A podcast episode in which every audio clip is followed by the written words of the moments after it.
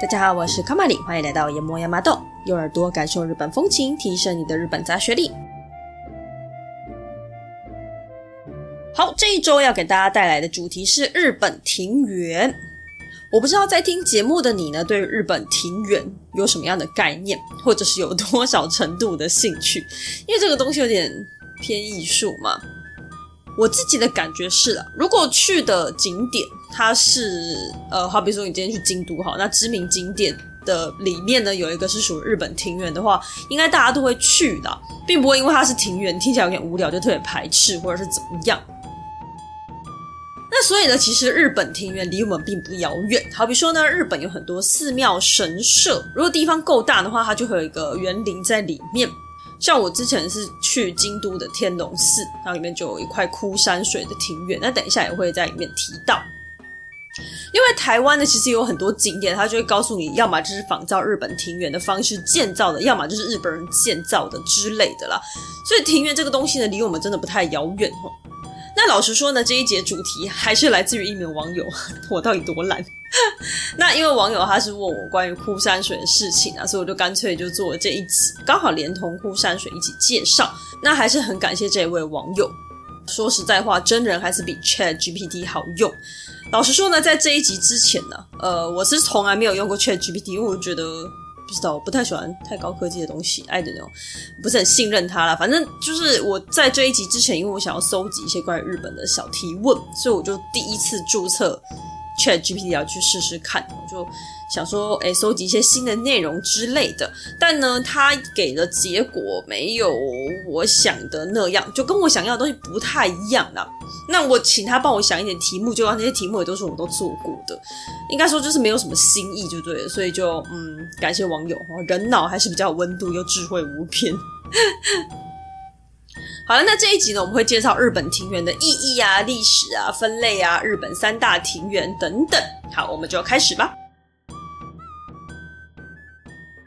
日本庭园 Nihon Ten） 或者是呢称为和风庭园 Wafu Ten），称为和风，同样是为了跟西洋或中国式的庭园做一个区分。那日式庭园的特征呢，主要可以分成以下三点：第一，以水为中心。通常日式庭院都会有一个池子为中心点，然后再在四周加上高低起伏的土地啦、假山啊，然后用石头啊、草啊、树啊制造出四季都能够赏玩的景色。而枯山水的话，虽然它没有真正的水，但它是以沙子来仿造水的流动哦。二、建筑样式的多样性。其实说到日式庭院，一般人可能会比较想到是枯山水啦。但其实日本庭院它有很多种不同的模样，会根据不同的时代背景啊、不同的宗教思想，甚至是功能性等等哈。那这些庭院彼此之间的样貌都可能会呃差距蛮大的。第三点，与大自然融合，这一点我们在后面会一直不断的出现。那总之呢，日本文化中它就是有个很大的特色，就是与自然共存。那这点同样也反映在庭园上。在日式庭园中啊，通常不会是建筑物跟庭园划分开来，那甚至说呢，里面跟外面是不会划分开来，它会让庭园很自然的融入在，比如说房屋跟建筑，就它们很像是全部就融为一体的。好比说像东京的皇居啊，皇居四周那一圈护城河，它也算是庭园造景的一部分，但是你会发现它跟四周景色相当的和合。而不是说像是西方国家或是中国庭园也好，就它比较会是很明显哦，这一块就是庭园部分，那一块就是建筑物、皇宫啊，或者是什么这一种感觉。那这样的好处呢，是让整体更和谐啦，而空间感也会很大，因为它是没有一个边界的，到底这边是庭园内还是庭园外，它没有一个很明确的指标。就比如说你的空间感是无限大的。那以上就是比较粗略的一个日本庭园的特色了，我们后面会再详细介绍。在这之前，我们就先来看看庭园的历史演变，你就可以看得出日式庭园的特色，还有它的变化。日本庭园它最早是受到中国文化的影响，距今大约是一千四百年前，在飞鸟时代，庭园文化呢就透过朝鲜半岛传到了日本。那所以这个里面呢，它有受到朝鲜半岛上面的国家的影响，那当然呢，朝鲜半岛也是受到中国文化的影响。那这个时代的庭园，它就是挖一个正方形的池子，而在里面放石头啊，然后石像雕像那个石像，然后呢再放水在里面流动，就是蛮朴实无华、很普通的一个庭院这样子。目前呢，日本最古老的庭园呢，是在奈良县的明日乡村里面所发现的一处庭园遗迹，很有可能就是飞鸟津当时的宫廷庭园的一个痕迹。它的池子很大，池底铺满了石头，中间还有中岛。这个庭园呢，包含了一些朝鲜半岛上的百济呀，还有新罗两国的庭园特色。于是专家都判断，这是当时从朝鲜半岛传入的一个庭园风格。到了七百一十年的奈良时代，在现在的奈良地区建造了平城京。这个平城京是一个一比一复刻唐朝的长安而来的京城，可见当时日本有多喜欢中国。在这个建造京城的计划中啊，还包含了大规模的庭园设计。这个时候庭园就已经不是像刚刚那样方方正正的，而是比较自然形状的一个池子。看起来就像一开始就存在一样，就我们一般正常的池塘就是不规则形状嘛，就是那种感觉。然后呢，它在里面灌水，让水流动，然后里面就有一些河川啊、瀑布，就看起来很像水一开始就在这边。石头呢，也会尽量让它维持原本的相貌，就不会从很远的地方弄一个这边没有的石头过来。那这个时候开始的庭园呢，就比较接近我们想象中的日本庭园。但我个人觉得，那是因为这个时候开始模仿中国庭园啊，中国庭园跟日本庭园就很像嘛，所以就因为这样子，所以味道就出来了。那这个时候的代表庭园呢，可以参考奈良的平城京左京三条二坊公基庭园，还有东苑庭园，也都是过去平城京的一个遗迹。那本集里面讲到这些参考的庭院，我都会把资讯放在 IG 还有下方说明栏位上面啊，所以如果你怕忘记的话呢，就可以点去单集资讯里面看，或是来 IG 看，IG 的话就会有照片。好，那来到了平安时代，贵族的时代呢，呃，庭园是一个这么风雅又美丽的东西，贵族怎么可能不喜欢？那前面我们有提到，日本庭园的特色就是会跟大自然融为一体，彼此没有界限的感觉。而刚刚好呢，平安时代的首都京都这个地方是一个盆地，盆地就有着起伏的地形、优美的山林线，而且它还有大大小小的各种河流。那再加上这个地方出产的植物啊、石头都很丰富，于是，在这样得天独厚的条件下呢，当时就流行了在京城的郊外利用自然环境建造出能够充分展现出山水之美的广大园林。好，听起来很复杂，反正就是呢，你就跑到郊外去，然后找到一块你觉得还不错的地方，你就在这个地方以这个地方为基本下去建造你的庭园，就是你不会说特别大改一个地方。好，那这样子的园林呢，上至天皇上皇，下至贵族们都非常非常的热爱。那你盖的这么壮丽又优雅，自然是越多人看见越好。加上平安时代的贵族总是有做不完的仪式跟活动，于是当时的庭园就成了社交跟举办仪式的地点。这个里面就会有设计出很多活动的空间，呃，像是你可以在水面上划船之类的。那这个时代的庭园呢，也蛮简单的，它有个特色，就是一穿过门口进去之后呢，整个庭园的场景就会映入眼帘，而不是说像后来演变出来的其他庭园，它可能会需要绕来绕去，就很像去呃探险的感觉，走来走去才可以大概推敲出整个庭园的风貌，不是那样子，就是你整个进去呢，整个庭园长什么样子，你就可以看得到，一览无遗。好，那平安时代庭园呢，一道特色主要可以分成两种。第一种呢，就是我们刚刚提到的贵族呢，在自家住宅或者是在郊外的郊区延伸发展出来的，哎，这个叫做寝殿造庭园，新殿之可以。寝殿造，寝殿就是你睡觉那个寝殿，因为它就是在自己的家或自己的别墅原本的那个样子的地方，然后再去盖出来的一个庭园嘛。贵族的家，它本来就会有个固定的形态，然后到时候再盖出这个庭院，大概也会长这样，因为你可能也不能太超出你规定的房子的范围。基本上呢，平安时代的贵族的屋子呢，它整体会是一个四方形的，周围会用土墙隔起来。屋子主人住的寝殿呢，就是会在中间，左右会有两栋建筑，称为东对屋跟西对屋，这两个屋子就是对称的，连接三者的。走廊称为渡廊，渡过的渡，水部的那个渡。那从东西对屋会往南边延伸，南边会有一个很大的池塘，上面就会有一座钓店，就是钓鱼的钓，殿下的殿。那所以这个地方就是可以钓鱼、乘凉、赏花、赏月，或者是举办各式各样的宴会用的。而如果你要搭小船游湖，也会从这个钓店出发，或者是从钓店下船，这样就整个它就是一个站，一个小船的站。那池水中间会有好几座中岛。湖岸跟中岛之间可能会有红色的拱桥，那你就可以沿着拱桥经过一个又一个的中岛。而有时候他们会在岸边做假山，那中岛跟假山之间，他们可能也会用不同的桥去连接。而池塘里面的机关就会让水来回流动，制造出真正河流的错觉。那当时的主人寝殿呢，是朝南边的，就跟中国的坐北朝南是一样的概念哦。所以这个时候寝殿的大门口面对的就称为南庭。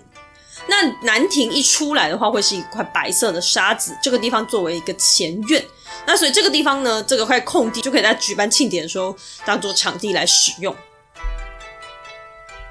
好，那这个时候呢，整个平安时代它的的庭院设计呢，其实都很受到中国的影响。那尤其是呢，这个四方角就跟中国的四方省很有关系，也就是东青龙、西白虎、南朱雀、北玄武的这个概念。好比说，水流的方向一定都是从东方的青龙去流到西方的白虎，因为人家说白虎会有煞气，所以就是用这个水流去洗去它的煞气，这样子。那屋子的四方，它也会去种植对应的树木。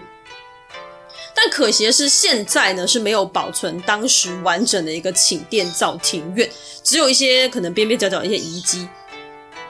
例如说二条城的神泉院，它就是在二条城的南边；还有呢，嵯峨岚山的大觉寺里面的大泽池，这些都是过去平安时代留下来的庭院一角。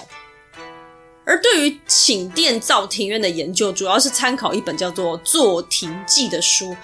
制作的作，庭院的庭，日记的记，作庭记。作庭记这本书呢，在庭园相关的知识是非常重要的一本书了。所以，如果你对庭园很有兴趣，日本庭园很有兴趣的话，可以去找这本书来看一看。那除了参考这本书之外呢，他们也参考了很多贵族过去的日记啊，还有绘卷等等，去拼凑推敲出这个寝殿造庭园的样貌。嗯，平安时代末期开始流行的佛教净土宗的思想，那所以呢，人们就会希望把净土的概念呈现在人世间，那这个想法就会呈现在后来的庭园设计上。像我们之前在平安时代系列最后有提过平等院凤凰堂，就是在同样的思想下出现的。所以这就是平安时代第二种代表性的庭园类型，叫做净土庭园 Jodo Teien 净土庭园呢，因为从宗教衍生出来的概念，因此它在建造上通常会跟一个阿弥陀堂放在一起，就很像一个佛寺啊，旁边再加上一个庭园的感觉。而第一座净土庭园呢，是在七百六十一年光明皇太后过世一周的忌日的时候呢，他们建造的法华寺阿弥陀净土院庭园，也就是日本第一座净土庭园。那这种类似的庭园的话，除了平等院凤凰堂之外，还有岩手县的毛越寺庭园，还有京都的净琉璃寺庭园。如果大家有兴趣去到当地的话，都可以去看看。平安时代之后呢，进入了动荡不安的时代，武士取代贵族成为实际上的掌权者。每天舞刀弄枪的武士跟吟诗作对的贵族，喜欢的东西当然不可能一样。所以这个时候，在武士中流行起来的是中国传过来的禅的概念。禅宗跟净土宗都是佛教，但是他们影响的日本的层面不太一样。所以我这边就是快速的简单解释一下它之间的差异。佛教主要分成大乘佛教跟小乘佛教，那两者的差异是悟道的境界不一样。而台湾跟日本又都是以大乘佛教为主，所以我接下来就是讲大乘佛教。大乘佛教里面又再分成八大宗派。但是呢，佛教的特色就是，不管你是哪一个宗派，或者是你是大乘佛教还是小乘佛教，他们都是同一宗同一脉的，对，都是从释迦牟尼佛流传下来的同一脉的东西。所以他们只是，例如说境界不一样，或者是呢，他的修行方式不一样而已，他不会彼此对立的。嘿，就是他们都是融会贯通，就是你同一个概念是道理都是一样，也可以互相贯穿，只是说，哎，可能学习的方式不一样，大概是这里是这种感觉。好，所以大乘佛教的八大宗派呢，他们的修行方式不一样而已，但是追求的内容、结果、道理都是一模一样的。净土宗呢，它的主要是让人们的心理寄托放在阿弥陀佛还有西方极乐世界上，并且你可以专心念诵阿弥陀佛的名号来达到心灵平静的境界。而禅宗呢，它是主要强调不依靠文字，你的心不会依靠在其他的方法上面，而是说依靠在自己身上，并且靠着禅坐自己来净化你的这一念心，直接从心来悟道。好，那反正就是两者是不太一样的风格。那这两个风格同样也就是反映到庭院上。武士道我们其实还没有介绍过，以后有机会就会讲到。因为武士道它跟禅呢是息息相关的，应该说禅跟日本文化是息息相关的，影响层面很大了。除了武士道之外，像茶道它也是跟禅息息相关。那这些我们之后未来有机会我们都会再做介绍。好，那我们刚才说到禅宗的修行方式是打坐，而禅宗也讲究离境啊、极境啊等等等。简单来说，就是你远离外境，达到内心平静。所以这个时候的庭园呢，就被当做了一个修行的场所，跟前面那种优雅华丽啊、给人观赏玩味用的相反，变成是沉静且隐私的地方。像我们最前面提到的岚山的天龙寺，就是这样子的一个地方。如果你有去过京都的蓝山，应该都会看到天龙寺这个地方，因为它好像是一定会经过的一个点吧，我也不是很确定。反正它很知名啊。这个天龙寺呢，它是由室町时代的僧人叫做梦想书石 Muso Soseki 建造的。这梦想书石这个名字很像那个素食店的名字，有没有？他的梦想就两个字，就是那个 dream，就是你的梦想是什么？那个梦想。那书呢是。碧衣蔬食的蔬，就是蔬菜的蔬，把上面草布去掉之后呢，右边的那个地方换成树袋的树，好难解释，反正就是书。那石是石头的石。梦想书石呢，他这位高僧前前后后经历过了七代的天皇，那七次都被授予国师的地位。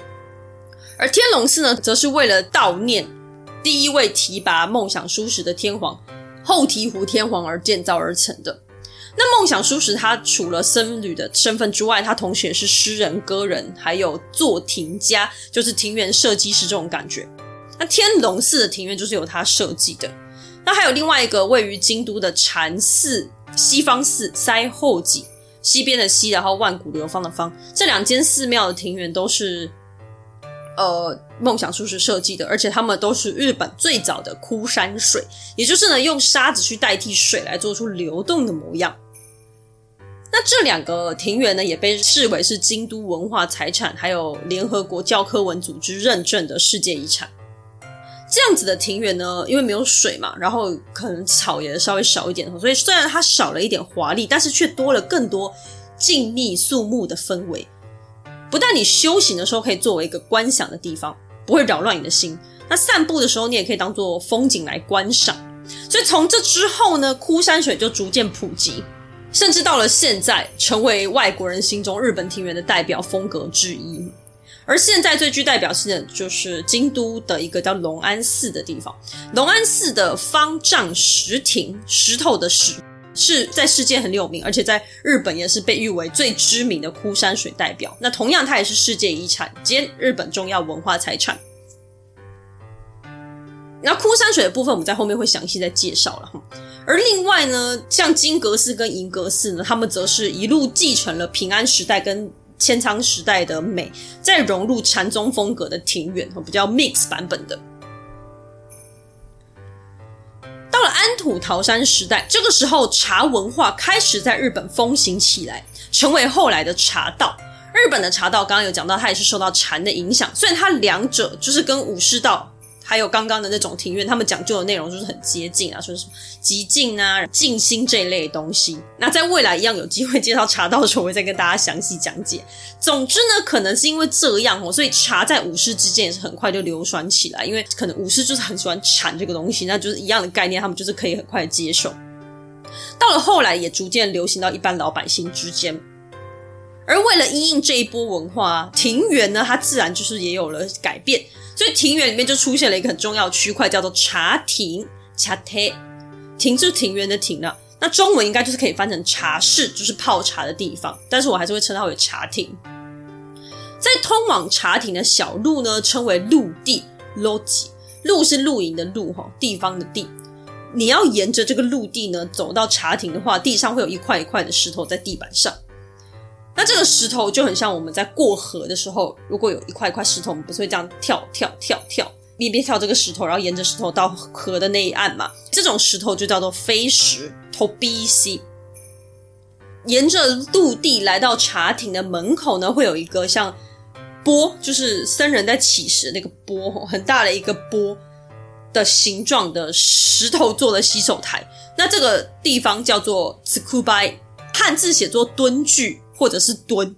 那为什么叫蹲呢？因为这个洗手台真的不太高，我看大概就是在大家的 maybe 膝盖到胯部的这个地方差不多吧，也就是高度真的不高。也就是说，你可能弯下腰，你都不一定洗得到手。然后再加上以前的人又穿和服，所以你就是必须要蹲下来才可以洗手，所以他就直接叫他蹲具。很很直接的取名方式。好，那茶亭的设计就是讲求那种超脱世俗红尘的感觉，寻求片刻宁静啊。所以它周遭的摆置通常会让你有一种仿佛置身于深山老林中的那种感觉。比较常搭配摆设就是什么竹子啊、石灯笼等等。那这些东西，我相信在现在台湾的很多山里面的一些民宿或者是喝茶的地方，他们也会采取类似这样子的设计。好，那到了江户时代呢，更厉害的东西出现了。江户时代呢，从我们历史已知者的角度来看呢，就知道它是日本最后一个，嗯，算是古代，这算古代吗？反正不是现代的时代就对了，就是说日本古代在接触西方文化之前的最后一个时代就对了。好，那作为一个最后的时代啊，最后这种东西就是要来做一个总结嘛，对不对？不管是电影、小说还是论文，最后都是要做点总结。所以呢，江户时代这个时候呢，他们也很有使命感的为庭园形式做了一个新的 ending。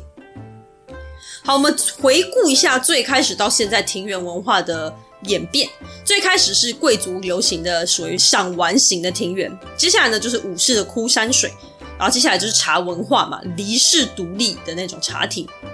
而江户时代就是把这些元素通通融为一体，展现出了一个新的庭园模式，叫做回游式庭园。Kaiyushiki Teien，回呢是回味无穷的回，游是游戏的游，回游式庭园。那这种庭园，你看名词你就知道它就是在 play 嘛，在玩。但是里面又蕴含着一层禅的概念，所以它不不是就是只是那种很华丽让你玩的感觉。那呢，再加上一个日本人的估摸，所以这整个庭园中的设计啊，包含道路啊、流水声啊、眺望出去的景色，都蕴含一层深深的寓意在里面。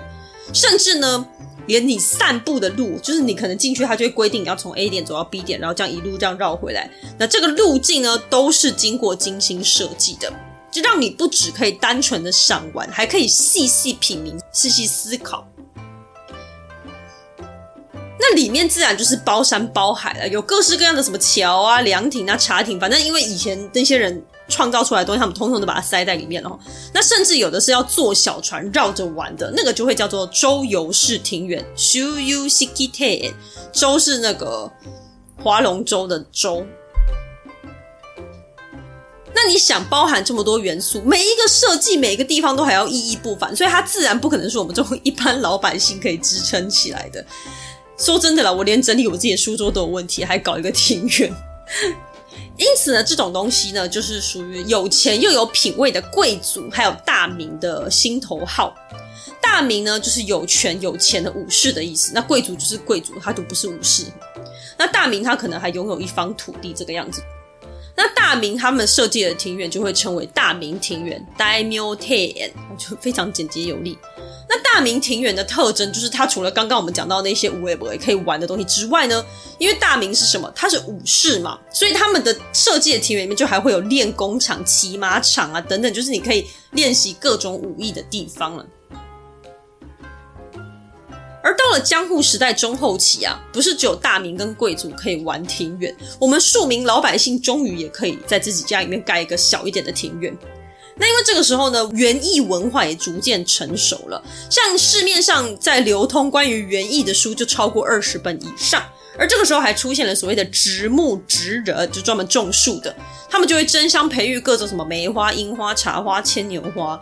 现在樱花那一集有讲过，樱花的数量种类是在这个时代就是大幅增加的，所以在百姓之间也就开始流行什么种种花草啊，种花草就是有地方摆那个花草，那你要摆那个花草，你就干脆设计出一个小小的 space 可以放一些漂亮的花草。那你放花草之后也不可能只是放嘛，就干脆把它设计的漂漂亮亮的，所以就出现了百姓自己的小庭院。那这个时代的代表庭园呢，首先是江户初期建造的，叫做桂离宫。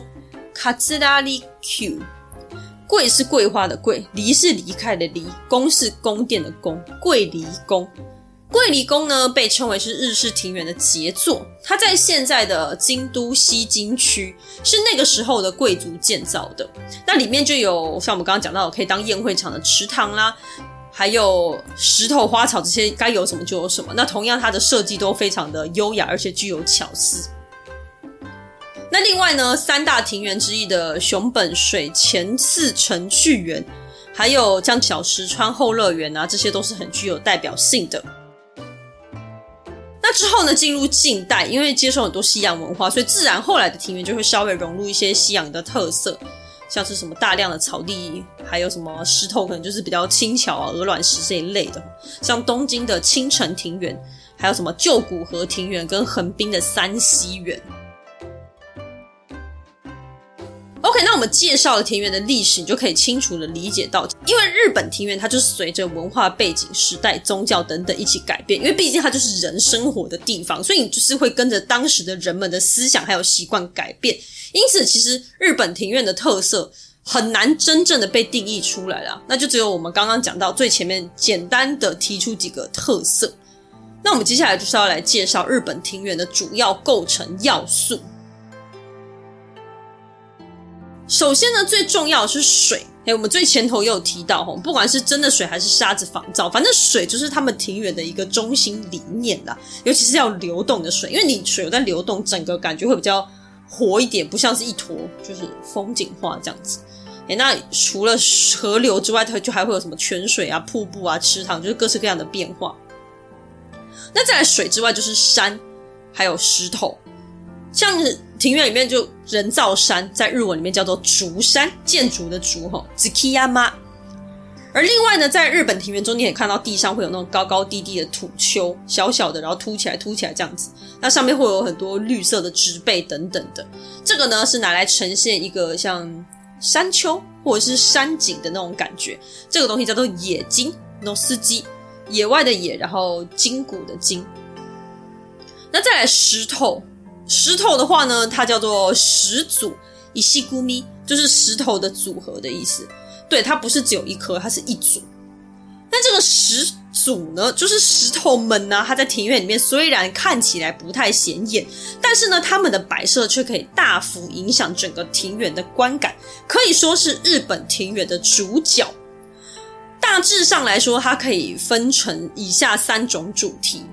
第一种呢，就是表达神仙乐土系列的，例如说蓬莱始祖。蓬莱始祖就是蓬莱仙岛蓬莱，然后鹤龟始祖就是鹤跟乌龟长寿的那个鹤龟，在夜泊时等等，夜晚的夜，然后漂泊的泊。好，那但是我要先讲哦，这些始祖呢，跟我们想象的是不一样。例如说像鹤龟始祖，我就会期待它可能会雕出一只鹤或一只乌龟这样子。那蓬莱也是，我就很期待它可以雕出一个蓬莱岛。但是我去网络上查资料看照片的时候，我是真的傻眼了。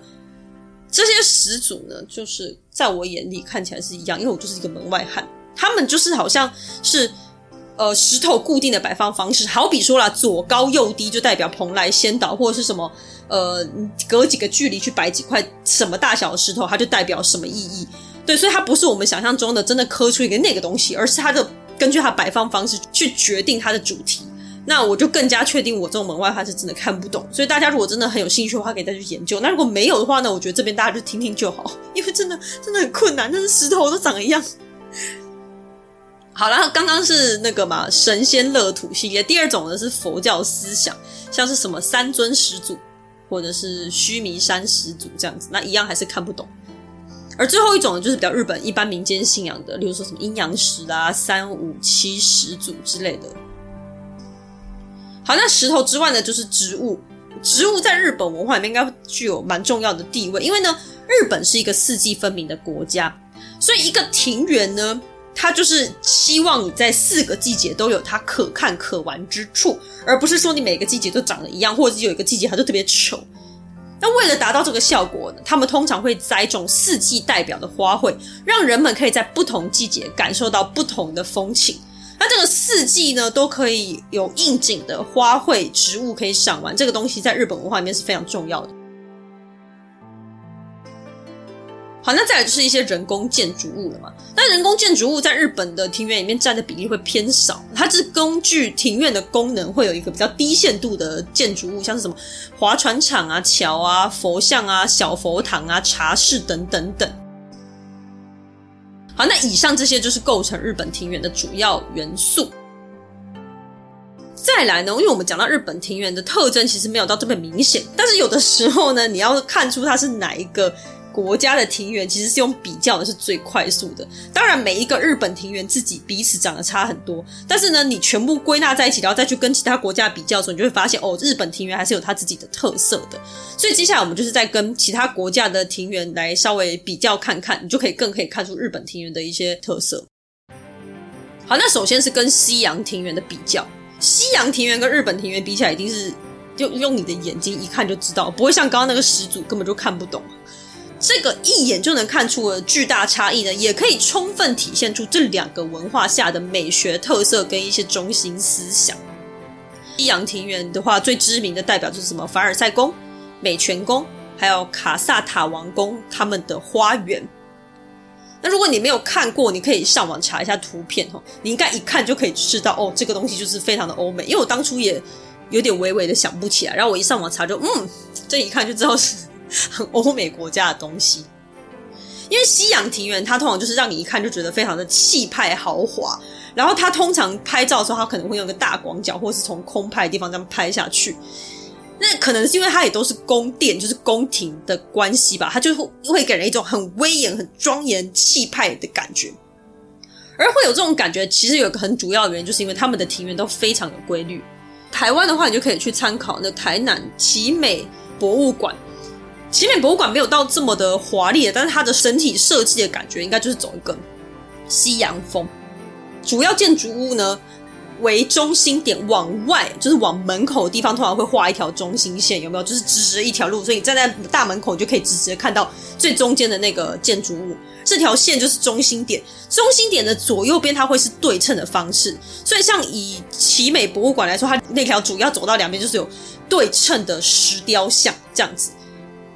那如果是其他国家，它可能会有一些花坛啊、花圃啦、然后树啊，反正它们全部都是对称的，就对了。然后接下来，如果你从空拍往下看，它会是一个一个的几何图案，例如说这边是红色，然后摆成一个圆形；那边是橘色的，然后摆成一个正方形这样子。然后整体就是非常的规律，非常的色块感很明显，然后就很缤纷这样子。而且通常呢，他们会有一个喷水池，然后喷水池可能就会做的很 over 这样子，一样很气派啦。那因为喷水池它的作用是一样，就是你如果有那个水在流动，会让整个花园更有活力，就不会是死板板的这样子。所以西洋花园呢，他们很常会被称为平面几何学式庭院，或者是花坛式庭院，就是类似这种的风格。那欧洲国家在建造庭院的时候啊，他们可能会先，例如说，因为是宫殿嘛，所以我可能想在这个地方盖宫殿，然后他就会从很远的地方把水引到这个地方。接下来的石头一样，从远远的地方运过来之后，他可能会雕刻出各式各样的雕像，然后再放进去。那再加上刚刚那些几何式的那种设计，这些东西其实都是非常人为的东西，它足以展现出人类的美学、人类的艺术感、人类的力量，它就反映出。欧洲文化中那种人类支配自然的思想，但是日本就跟这个完全不一样嘛。日本它是以池塘为中心，就这个地方可能本来就有池塘，或者是这个地方有个池塘也不奇怪，它就在这个地方搞一个池塘。而且它的背景是用原本的自然景色作为背景，所以它如果背景是断垣残壁之类，它可能就不会在这个地方盖庭园，它就会另外再找一个风景优美的地方，然后在下面再加上一点人为的东西、人为的植物、人为的岩石，但是这些东西都是从附近拿过来，他只是把它摆一摆，摆成一个看起来原本这边就是长这样子的一个感觉。而且呢，他们在做的时候，很明显就是讲求于自然之间的调和嘛。而且呢，这个庭院它会让你配合着时间的转移，感受到不同的自然之美，去感受这个东西、这个地方原本的自然给人的感觉，而不是说用人为的方式去制作一个很人为的东西。那因为日本这个国家自古就很重视自然，而且也很强调与自然并存这样子的一个观念。好，那再来，我们就来讲讲日本庭园跟中国园林的差异。好，那日本庭园跟中国庭园很像，它不像刚刚那种西洋庭园之间的比较，你一眼就可以看出它的差异。其实中国庭园跟日本庭园，有时候你可能乍看之下，你不要去看到它的凉亭的话，你可能真的看不出来它是哪个国家的庭园。所以它们之间的差异就会比。刚刚那个还要再更细腻，会更倾向于一些思想上，还有一些文化上细微的差异。哎，这个我觉得就很值得细细玩味了。我这边就把它归纳成几个特点。首先，第一个呢，就还是刚刚提到的背景的部分，一样，日本庭院它是用原本的大自然为背景。但是中国，我在想，可能跟房子本身建造的是有关系的吧，因为中国的墙就是很高嘛，这可能跟我们以前那种中华文化有关系。反正他们的庭园设计也是比较倾向于在，例如说这是我家这一块呢，这这几公顷的地方是我家庭院，所以我就整个设计就是在这整个庭院里面去做设计。那因为墙很高，所以我 maybe 只看得到我的天空。那我看不太到外面的东西，那外面的人可能也看不进来，大概就是类似这样子的一个感觉。所以它的设计呢，是在这整个庭院之中，没有延伸到屋外的这样子的概念。好，那第二，虽然呢，呃，中国的庭园跟日本的庭园一样，它在一些景点上，像我们刚刚说到回游式庭园，它在呃有一些你看出去的这个一个点上面会有一些巧思跟设计，但是日本文化哦，他们就是。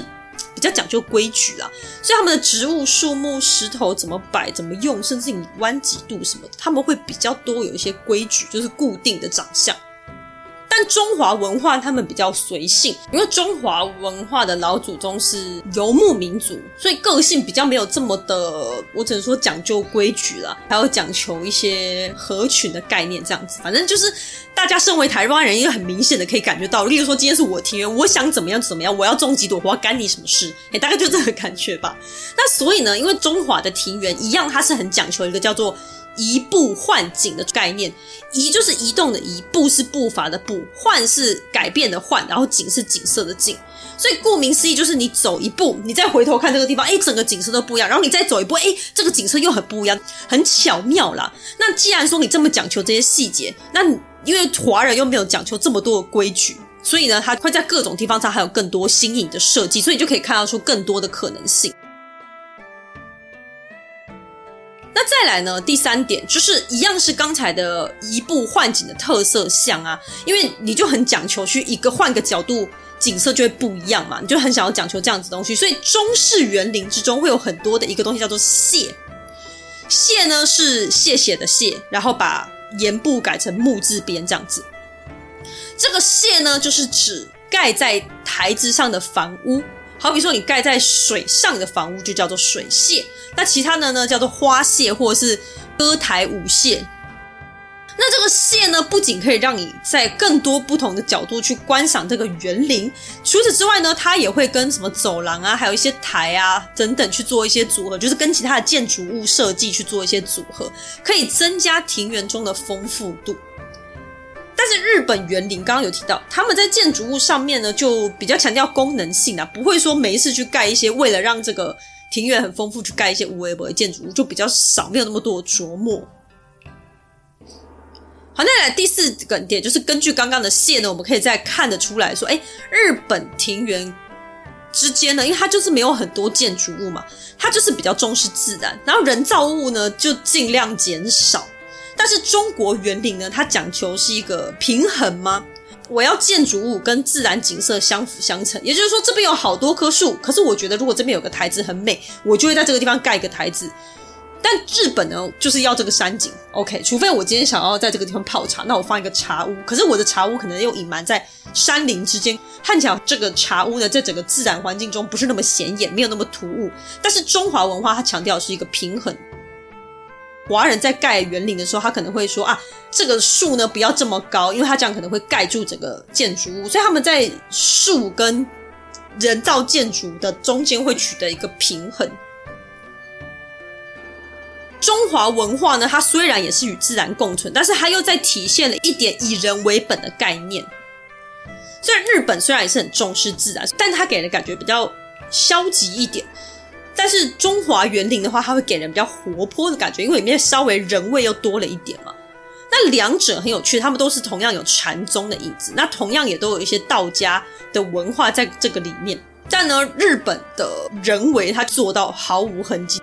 但是中国庭园它比较会有一种虽有人做，宛自天开的感觉。虽然它也是人为的东西，但是一样，你整个画面看过去就是很调和，好像它本来就是长这样，不会像到西洋庭院那么人造味很浓啦。中华庭园可能刚好就是在西洋庭院跟日本庭院中间，对，知道刚好取得一个中间带那种感觉。